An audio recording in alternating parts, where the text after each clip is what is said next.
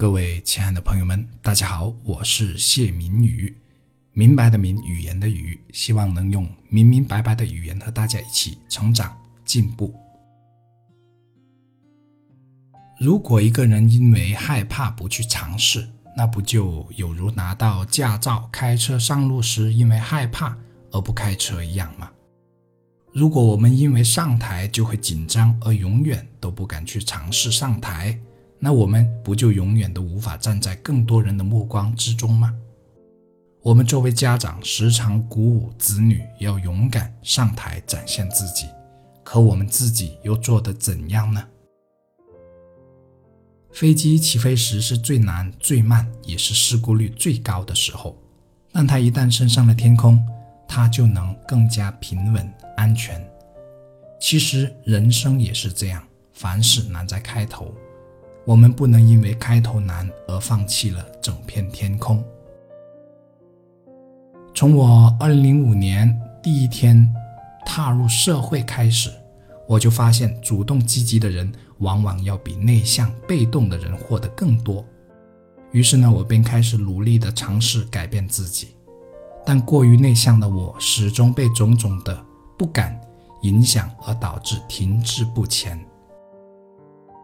其实，一个人的突破起点就在于他敢不敢走出自己的舒适地带，去做自己不敢做的事情。舒适地带是指让自己感觉更有安全感，更不会犯错的种种行为。舒适地带也是把一个人困在原地的罪魁祸首，但舒适地带往往会像铜墙铁壁一样包裹着我们曾经，我和女同学说话都会脸红，还被对方发现且当面说了出来，导致我尴尬无比，甚至呢在心里留下了一片阴影。我在舅舅家吃饭时，我一句话都不敢说，怕说什么错什么。我以前做网管时，明明心里有话，可开会时就是不敢说，迫不得已说话时就心慌紧张或者语无伦次。每一次吃饭，其他同事向老总敬酒的队伍都会排得老长老长，可我始终不敢上去。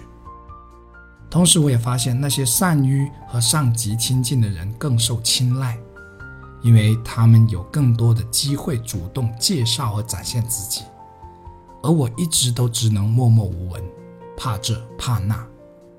我深知这样是不行的，我甚至觉得这是懦弱的表现。大学时，班上所有聚会和旅游我都没有去参加，毕业的集体照还有毕业的聚餐我也没有去。几年后回首，才发现自己并没有留下太多难忘的回忆，和同学也没有多少深入的交流。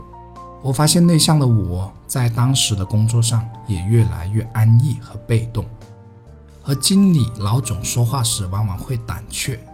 甚至在职的一年半时间里，我基本没和他们说过几句话。我下定决心去弥补我过去所留下的遗憾，更重要的是改变自己。于是呢，我这个曾经在班级上没有担任任何班干职务的被动者，主动带头组织了两次大学同学会，而在二零幺七年底，我又组织了一次更加成功的高中同学会。我在高中时一样不是班干，一样默默无闻。那天同学会，当再次站在台上时，就像刘德华的那首《今天》所唱的一样，如今站在台上也难免心慌。可我能感受到，明显比以前的自己有了进步。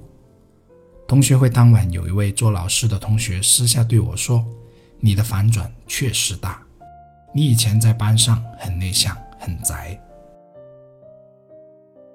对主动积极的锻炼，并不仅仅是指工作方面，还有日常的细节上，吃饭、聊天、聚会和与人交往等等，任何一个细节都可以积极主动去担当和付出更多。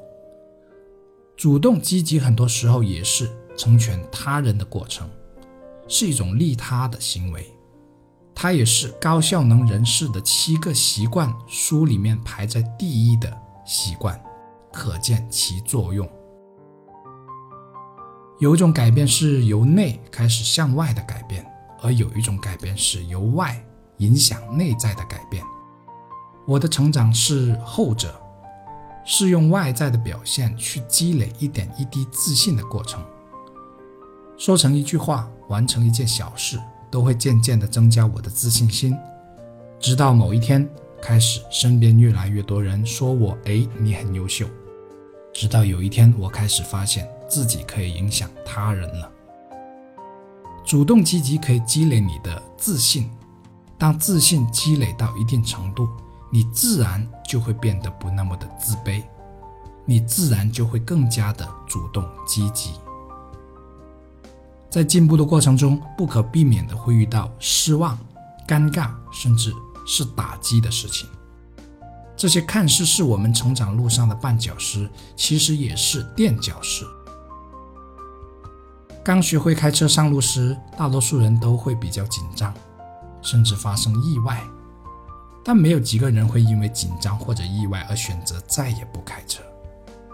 正因为开始时的这些紧张和意外。才使后来的自己把车开得了更好，看上去是制约我们飞得更高的地平线，也是我们借力飞得更高的基础。你的缺点就是地平线，你可以被它局限，也可以用它来帮助自己起飞。没有天生的外向，加油吧，趁年轻。